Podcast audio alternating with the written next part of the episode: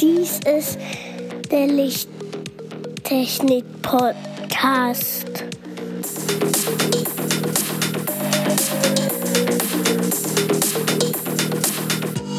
Das Beste Licht für deinen Bedarf.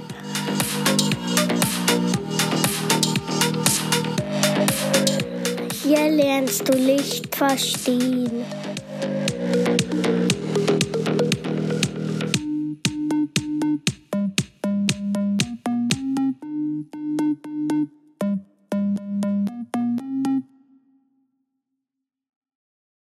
Willkommen zum Lichttechnik-Podcast Folge 28. Heute führen wir das Thema von vor vier Wochen fort, CCDs. Nach der Pannenfolge nun wieder eine richtige Folge. Hallo Markus, ich melde mich auch zurück, wieder mit funktionierendem Equipment und freue mich auch auf diese neue Folge und die Fortsetzung von CCDs. Hallo Andreas und hallo lieber Zuhörer. Andreas, magst du ein bisschen was von deiner Odyssee erzählen, welcher Aufwand es war, deinen Rechner wiederherzustellen? Der Aufwand ist eigentlich nur ein zeitlicher gewesen.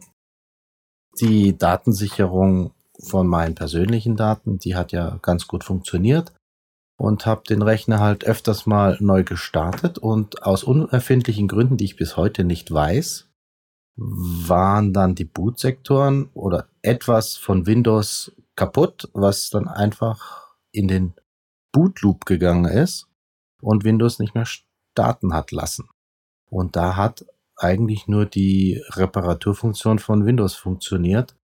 Und das heißt Neuinstallation von Windows 10. Und dann nach der ersten Installation habe ich dann ungefähr zwei, drei Programme installiert, neu gestartet und das gleiche ging von vorne los.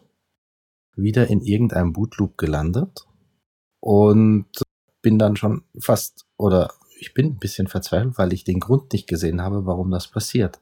Also dann nochmal eine ältere Sicherungsdatei äh, rausgesucht, habe das BIOS gedowngradet, nochmal um zwei Versionen, und habe einige Einstellungen im Bootverhalten vom BIOS noch geändert auf herkömmliche, nicht sichere Alternativen und habe alles neu installiert, dann auch öfters neu gestartet und es ist bis heute nichts mehr passiert. Aber dafür ist der Rechner jetzt nicht mehr so sicher wie vorher, aber er läuft wenigstens. Und wie lange haben die Updates benötigt, dass dein Windows wieder auf aktuellem Stand ist? Das ging relativ schnell. Das Windows hat am wenigsten Zeit gebraucht, weil das, das hat es im Hintergrund gemacht. Alles andere, meine anderen zusätzlichen Programme von den ganzen Office-Programmen, Bildbearbeitung, Soundbearbeitung, alles, was man noch so zusätzlich hat, das hat viel länger gedauert. Und auch wieder auf den Stand zu bringen, dass man damit ordentlich arbeiten kann. Okay, ist sehr schön. Aber jetzt läuft wieder alles und ja. jetzt nehmen wir wieder eine reguläre Folge auf. Und ich hoffe, dass es auch länger so bleibt. Aber ich bin am Überlegen, ob ich dann von einem Laptop noch zusätzlich auf einen Desktop-Rechner gehe, um mehr Leistung zu bekommen. Was äh, Videobearbeitung eventuell benötigt, weil ich merke, wenn ich irgendetwas mit Video mache, kommt mein Laptop schon ein bisschen an die Grenzen. okay, dann wiederholen wir ganz kurz nochmal, wie war das Funktionsprinzip von CCDs nochmal, Markus? Der CCD-Chip besteht aus einzelnen Fotodioden, die in einer Matrixform angeordnet sind. Und jeder einzelne Pixel ist somit eine Fotodiode. Je größer diese Fläche ist, umso höher ist die Lichtempfindlichkeit. Und zum Thema Auswertung kommen wir heute, wie diese Sensoren ausgelesen werden. Rein prinzipiell wird jeder Pixel einzeln ausgelesen und das kann auf verschiedene Art und Weisen geschehen. Da haben wir also verschiedene Typen von CCD-Sensoren. Als erstes fangen wir mit einem CCD-Sensor der Bauart eines Interline-Transfer-CCDs. Das bedeutet, dieser kann auf jeden Fall sehr schnelle Bildraten mit einer elektronischen Shutterfunktion aufnehmen. Bei dem Interline-Transfer ist jede zweite Pixelzeile auf dem CCD-Sensor maskiert und steht nicht für die Belichtung zur Verfügung. Da ist einfach eine Metallplatte drüber, die eventuell schwarz ist oder ist es drauf eine, ja, eine sehr dünne Schicht beschichtet, wo kein Licht durchkommt. Das kann man sich ganz einfach vorstellen, wenn man jetzt zum Beispiel von einem Kinosaal ausgeht und die Sitzplätze als Pixel sieht und dann wäre jeder zweite Sitzplatz abgedeckt und würde nicht dem Beobachter zur Verfügung stehen. Und beim Auslesen wechseln jetzt in allen Reihen die Personen, die gerade noch den Film schauen konnten, auf die benachbarten Plätze, die abgedeckt sind und von denen aus werden sie dann rausgelotst. Genau, also da wird einfach der Sitzplatz getauscht beziehungsweise einfach weitergerückt. Und neue Personen kommen auf der Seite wieder dazu. Exakt. Genau. Und das Weiterrücken ist erstmal, der gesamte Kinosaal rückt auf den daneben liegenden Platz und anschließend wird die letzte Reihe nach hinten nach außen geführt und dann rutschen alle Reihen vorne dran, eine Reihe nach hinten. Und dann geht das Spiel von vorne los. Es werden wieder die letzte Reihe ausgeführt, alle rücken wieder eins nach hinten, so lang bis alle Leute das Kino dadurch verlassen haben. Und in der Zwischenzeit, wie benötigt wird, dass alle Leute von den ehemaligen Plätzen aus dem Kino raus sind. In der Zwischenzeit können neue Leute reingehen. Also so lange wird das Bild belichtet und wenn dann alle raus sind, beginnt das Spiel von vorne. Alle, die dann drin sind, werden wieder ein Platz zur Seite versetzt und von da aus wieder ausgelesen bzw. ausgeleitet.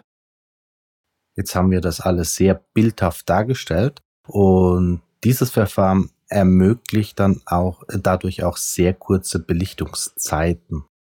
Dieser Sensortyp wird in der Regel mit Mikrolinsen vor jedem Pixel betrieben, um den lichtempfindlichen Bereich des Sensors auszuweiten.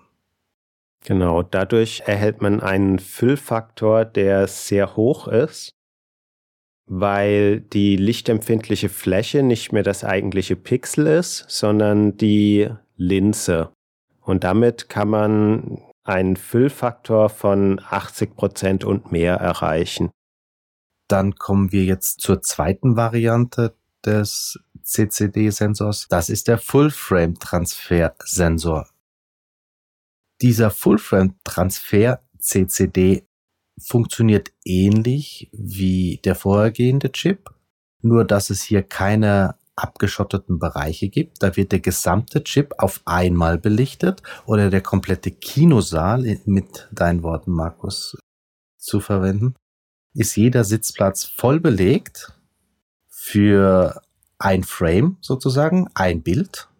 Und nach hinten raus verlassen die Leute dann reihenweise den Saal und alle, die vorne dran sitzen, rücken eins nach hinten, bis der komplette Saal leer ist. Und danach wird der komplette Saal wieder erstmal komplett aufgefüllt, bis das wieder von vorne beginnt. Also jedes Frame wird dann komplett ausgelesen. Genau, und wenn man es nochmal mit dem Kinosaal sich überlegt, bei der vorherigen Variante konnten in dem Moment, wo alle Leute ein Platz zur Seite gerückt sind, die nächsten Leute schon wieder den nächsten Film schauen. Und in diesem Fall müssen erst alle Leute den Kinosaal zu 100% verlassen haben, bevor der nächste Film geschaut werden kann. In dem Falle wären das dann einzelne Bilder. Exakt. also äh, Van Gogh oder wie heißen die ganzen Maler, Die schauen sich halt das ganze Bild einfach mal komplett an, merken sich das und nehmen es mit nach Haus. Dieser Sensortyp ist natürlich sehr lichtempfindlich und kann für Anwendungen verwendet werden, die Lichtempfindlichkeiten voraussetzen. Daher wird dieser Typ gerne bei wissenschaftlichen und astronomischen Applikationen eingesetzt, um die kleinsten Lichtmengen über lange Zeit von Minuten bis eventuell auch Stunden zu detektieren und dabei eventuell auch noch gekühlt werden muss. Da kann man das Rauschen reduzieren von diesem Chip.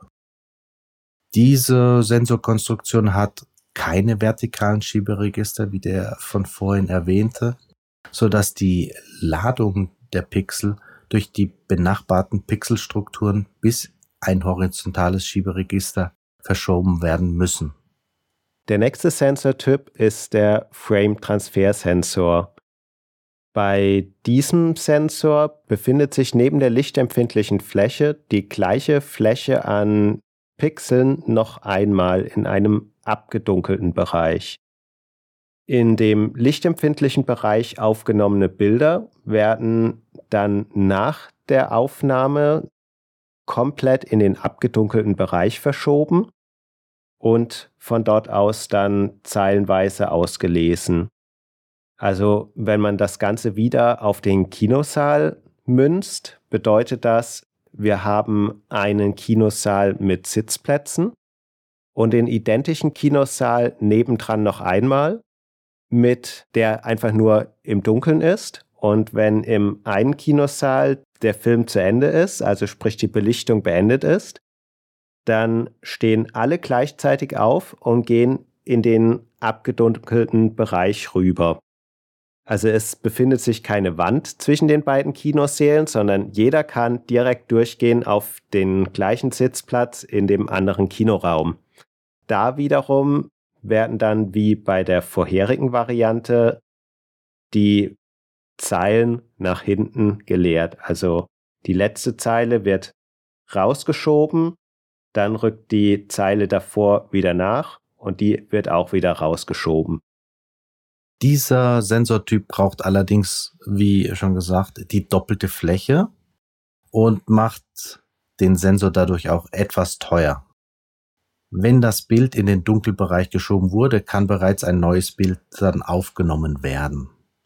Also der Sensor hat den Vorteil des davor genannten Full-Frame-Transfer-Sensors, der hohen Lichtempfindlichkeit, bietet aber einen weiteren Vorteil, nämlich dass er schneller ausgelesen werden kann. Natürlich auf Kosten des Preises, wie du gerade schon gesagt hast, Andreas. Genau. Aber für kurze Belichtungszeiten eignet sich dieser Sensortyp weniger, da während des Verschiebens von dem Hell in den Dunkelbereich Schmiereffekte auftreten können. Da kann man sich vorstellen, wenn etwas sich schnell bewegt, dann gibt es dann ein, ja, wenn es ein heller Lichtpunkt wäre, sieht es dann aus wie, wie ein weißer Strich. Und das will man ja auch vermeiden. Eine Lösung für dieses Problem können nur mechanische Shutter machen. Also sobald das Bild aufgenommen ist, wird dann ein, ein Shutter direkt über den Sensor gelegt und dann kann man verschieben, ohne dass irgendwelche Licht, Lichter dann den Sensor dabei stören und würde dann auf die Art funktionieren. Genau, alternativ kann man natürlich, wenn man eine künstliche Lichtquelle hat, ein Stroboskop Beleuchtung verwenden. Ja, blitzt mal einfach mal ganz kurz für, für das eine Bild und dann bleibt der Raum halt dunkel, ja. Geht genauso, ja. Exakt. Die beiden zuletzt genannten CCD-Varianten kommen heute vor allen Dingen bei wissenschaftlichen Anwendungen mit geringen Bildwiederholraten vor, bei denen allerdings eine hohe Lichtempfindlichkeit gefordert wird. Eine weitere theoretische Variante ist der Frame Interline Transfer CCD.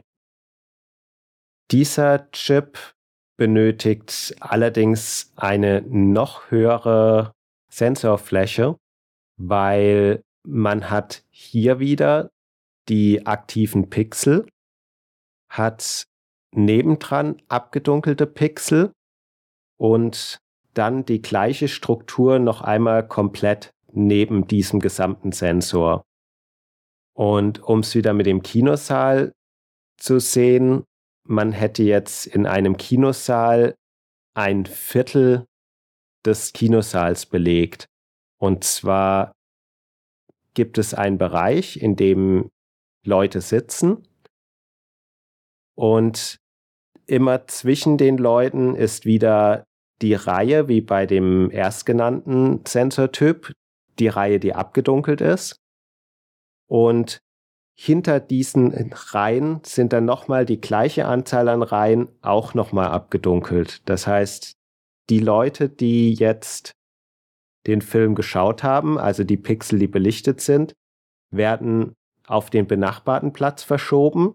Von dem benachbarten Platz werden alle wiederum gleichzeitig nach hinten in den komplett ebenfalls abgedunkelten Bereich geschoben und erst an der Stelle ausgelesen. Also hier erfolgt nicht ein Schritt und dann das Auslesen, sondern zwei Schritte und das Auslesen.